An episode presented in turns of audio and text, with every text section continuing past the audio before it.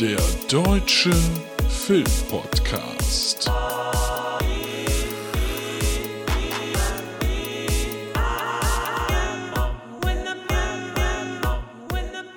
Hallo, na. Schwänze, Titten und ein Elefant. Ja, so wollte ich schon vorher schon immer anhören. Aber es ist tatsächlich meine kleine Zusammenfassung zum neuen Film Babylon Rausch der Ekstase, der am Donnerstag, dem 19.01. hier bei uns in den Kino startet.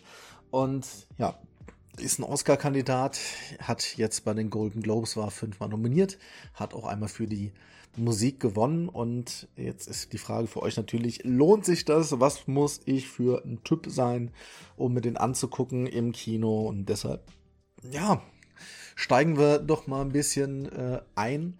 Der Film wurde regisiert, wie wir immer so schön sagen, von Damien Chazelle. Und ja, das ist derjenige, der unter anderem auch La La Land und Whiplash gemacht hat. Hm, also ich bin ja riesiger Whiplash-Fan. Ich fand La La Land tatsächlich nur so mittel, auch wenn das für viele ein Riesending ist. Und das ist natürlich diese, ja, ich filme und lasse den Schauspielern in Hollywood, die lasse ich irgendwie so ein bisschen hier erscheinen. Das ist natürlich immer kurz vor den Oscars ein gutes Ding. Damals bei La La Land ja auch dann erfolgreich. Und als es dann jetzt hieß, okay, wir, wir machen noch mal was über Hollywood, war ich schon so, hm, naja, ob, ob wir das wirklich dann nochmal von dir brauchen. Aber es hat sich in Hollywood hier ein bisschen was getan, denn wir sind in einem ganz anderen Jahr, beziehungsweise in einer ganz anderen Zeit unterwegs.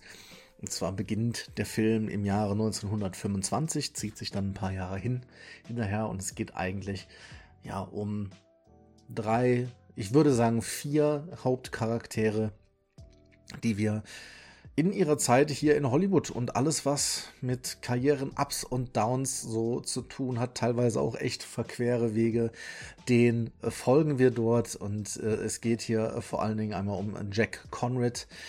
Das macht der, der gute Pitbrett, der macht es, den Jack Conrad, der ein Schauspieler auch damals schon ist, der ein großer Star ist innerhalb dieser Filme, die damals halt noch ja schwarz-weiß und ohne Ton sind. Das wird sich natürlich im Laufe des Filmes irgendwann ändern.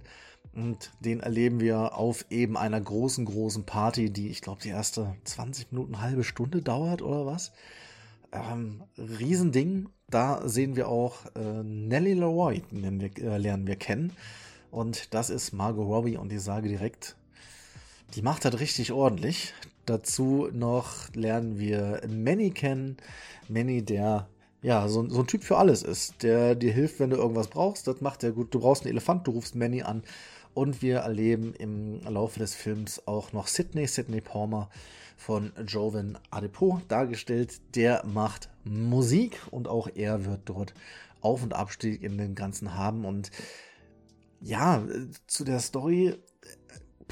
Also erstmal ist es eine riesig lange Party, die und deshalb ist der Anfang auch so, wie er ist. Äh, unheimlich viele nackte Brüste, sehr, sehr viele, äh, auch mal der ein oder andere Schwansen zu sehen. Ähm, es wird, es Drogen genommen, es wird äh, kopuliert, es wird, also da geht es richtig, richtig ordentlich zur Sache. Ist vielleicht nicht für jedermann was, muss man, muss man vorher wissen. Darauf lässt man sich halt ein bei diesem Film, der hier den deutschen Untertitel Rausch der Ekstase hat. Und so wirkt das auch. Ne? Also da geht es die ganze Zeit ordentlich los. Und dann, wie gesagt, geht es öfters an Filmsets und das ist alles groß und das ist äh, episch und das ist vor allen Dingen hektisch. Es ist ein sehr, sehr hektischer Film.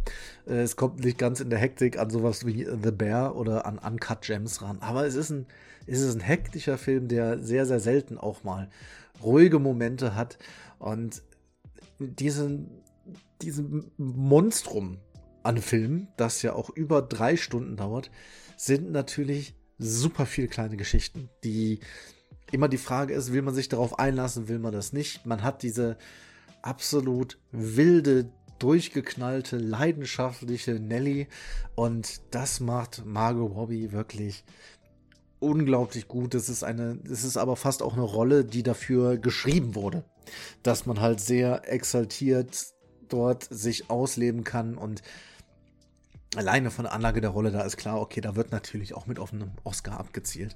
Und das ist sehr, es ist für einen, einen Schauspieler, eine Schauspielerin ist es dankbar, so eine Rolle, aber nichtsdestotrotz füllt sie das so unglaublich toll aus. Also wirklich, wer noch nicht in Margot Robbie verliebt ist, da ist die Chance, das definitiv. Und trotzdem kriegt sie es halt hin, im Laufe des Films verschiedene Facetten zu zeigen und tatsächlich auch auf einige Sachen aufmerksam zu machen. Ähm, und apropos auf Sachen aufmerksam zu machen, mich hat besonders mitgerissen die Geschichte von Sidney Palmer, also von eben jedem Jazzmusiker, die am Anfang so ein bisschen Hintergrund ist, dann aber hinterher wirklich zu einem der für mich ja schlimmsten Gänsehautmomente äh, geführt hat, ohne da jetzt was zu spoilen, aber da lag ich, saß ich wirklich in meinem, äh, ja, in meinem Sitz und war so, wow, also das hat mir wirklich ordentlich in den Magen geschlagen, aber der macht es großartig und da kommt natürlich direkt noch die Musik mit rein. Na, hier wird die Musik wiederum gemacht von Justin Hurwitz und der hat zum Beispiel auch die Musik für La La Land oder zum Beispiel Aufbruch zum Mond komponiert.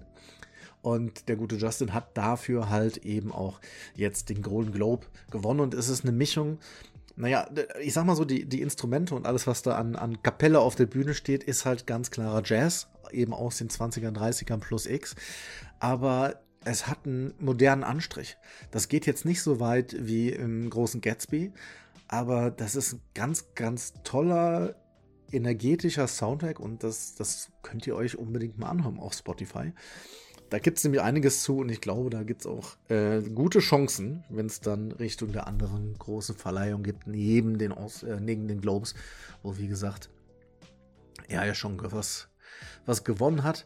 Die anderen Figuren euch da jetzt einzeln zu beschreiben, das macht überhaupt keinen Sinn. Es geht ja eher um das Gefühl und dieser Film ist halt, ja, wie es eben Babylon ist, ein riesiger Moloch. Da muss man sich drauf einlassen. Man muss auch gucken, wann ist der Moment, mal auf Toilette zu gehen zwischendurch.